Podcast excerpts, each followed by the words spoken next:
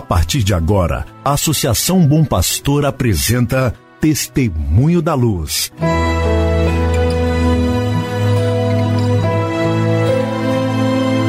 Com a palavra, o arcebispo de Montes Claros, Dom João Justino de Medeiros Silva.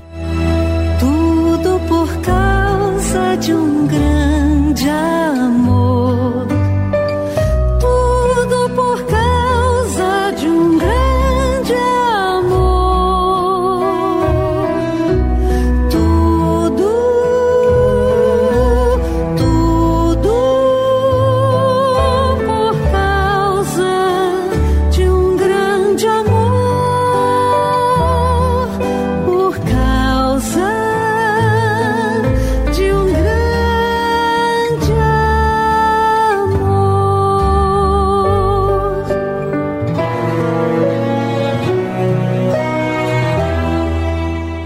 Querido irmão, querida irmã, saúde e paz para você. Com alegria, estamos iniciando mais um programa Testemunho da Luz. Programa este preparado para que você e sua família estejam em sintonia com o caminho evangelizador da Arquidiocese de Montes Claros. Como é bom saber do seu interesse em acompanhar-nos e, sobretudo, saber do seu interesse em participar conosco. Este programa é produzido, você sabe, pela Associação Bom Pastor Arquimoc. Hoje é terça-feira, 16 de novembro de 2021. Nós queremos deixar um abraço para o Padre Júnior Pereira. Padre Júnior Pereira, que é pároco da paróquia São João Batista em Guaraciama. Ele que está celebrando hoje o seu aniversário natalício. Deixamos também um abraço ao nosso querido Padre Arlindo, missionário da Sagrada Família. Padre Arlindo celebra hoje o seu aniversário de ordenação presbiteral. De vida, Padre Arlindo tem 94 anos e a congregação preferiu que ele pudesse estar acolhido na Casa dos Idosos em Passo Fundo, no Rio Grande do Sul.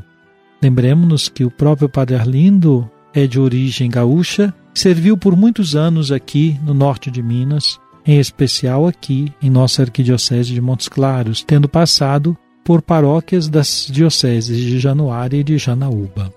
Ao Padre Arlindo, muitas bênçãos de saúde e paz.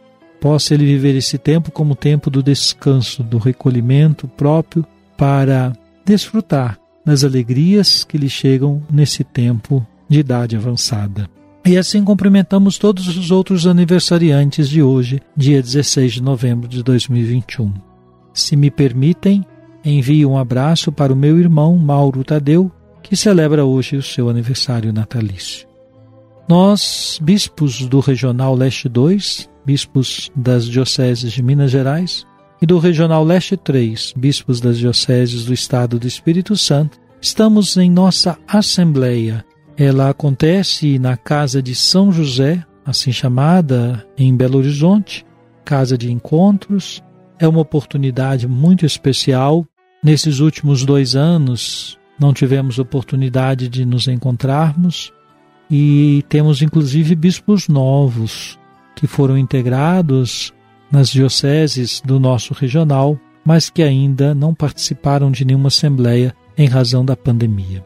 É verdade que nós procuramos acompanhar todo esse movimento daqueles que também vão tornando-se eméritos, mas a possibilidade do encontro presencial para todos em qualquer situação é sempre bem mais interessante, mais agradável. Meu irmão, minha irmã, nesta terça-feira a igreja celebra duas memórias facultativas: de Santa Margarida da Escócia e de Santa Gertrudes Virgem. Santa Margarida da Escócia viveu de 1046 a 1093. Ela foi esposa de Malcolm III, rei da Escócia. Foi modelo de mãe e rainha, tanto pela bondade quanto pela sabedoria e promoveu a educação religiosa e social do povo. Sobreviveu por breve tempo ao marido, morto como o mais velho de seus filhos na expedição militar de Anvi. Também Santa Gertrudes, virgem. Gertrudes viveu de 1256 a 1302, apelidada a Grande, entrou para o mosteiro cisterciense de Elfta Mulher de grande cultura, não só filosófica, mas também profana, Alimentou sua vida espiritual na liturgia, especialmente eucarística, na escritura e nos padres. Teve profunda experiência mística, caracterizada pelo vivo sentido da liberdade dos filhos de Deus e por terna devoção à humanidade de Cristo. Foi precursora do culto ao Sagrado Coração de Jesus. Peçamos a intercessão dessas duas santas, Santa Margarida da Escócia e Santa Gertrudes Virgem.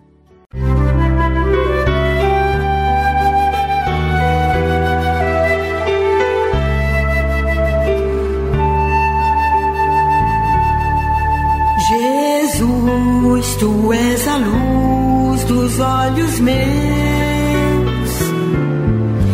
Jesus, brilha esta luz nos passos teus, seguindo os teus. Meu irmão e minha irmã, antes de ontem nós celebrávamos a Jornada Mundial dos Pobres, no dia 14 de novembro, domingo, e o Papa nos escreveu uma bela mensagem. Retomo mais um trecho dessa mensagem. Disse o Papa: Além disso, no passado veio juntar-se outra praga que multiplicou ainda mais o número dos pobres: a pandemia. Esta continua a bater à porta de milhões de pessoas e, mesmo quando não traz consigo o sofrimento e a morte, todavia é portadora de pobreza. Os pobres têm aumentado desmesuradamente e o mesmo, infelizmente, continuará a verificar-se ainda nos próximos meses. Alguns países estão a sofrer gravíssimas consequências devido à pandemia, a ponto de as pessoas mais vulneráveis se encontrarem privadas de bens de primeira necessidade. As longas filas diante das cantinas para os pobres são um sinal palpável deste agravamento. Um olhar atento requer que se encontrem as soluções mais idôneas para combater o vírus a nível mundial, sem olhar a interesses de parte. De modo particular, é urgente dar respostas concretas a quantos padecem o desemprego, que atinge de maneira dramática tantos pais de família, mulheres e jovens. A solidariedade social e a generosidade de que muitos, graças a Deus, são capazes, juntamente com projetos clarividentes de promoção humana, estão a dar e darão um contributo muito importante nesta conjuntura. Meu irmão, minha irmã, o Papa refletindo sobre os pobres que estão em nosso meio, traz o tema da pandemia que ainda estamos vivendo, que acabou por agravar a desigualdade social. Nós vemos isso observando que os pobres acabam pagando o preço mais caro dessa pandemia. Portanto, o apelo por respostas concretas e urgentes, sobretudo quanto à alimentação e ao emprego e à saúde, não podem deixar de nos tocar, de nos impulsionar, de nos comover. Estejamos todos nós abertos à necessária atitude da solidariedade, bem como de cobrar das instâncias governamentais devido cuidado para com esses irmãos que estão mais sofrendo no tempo da pandemia. Música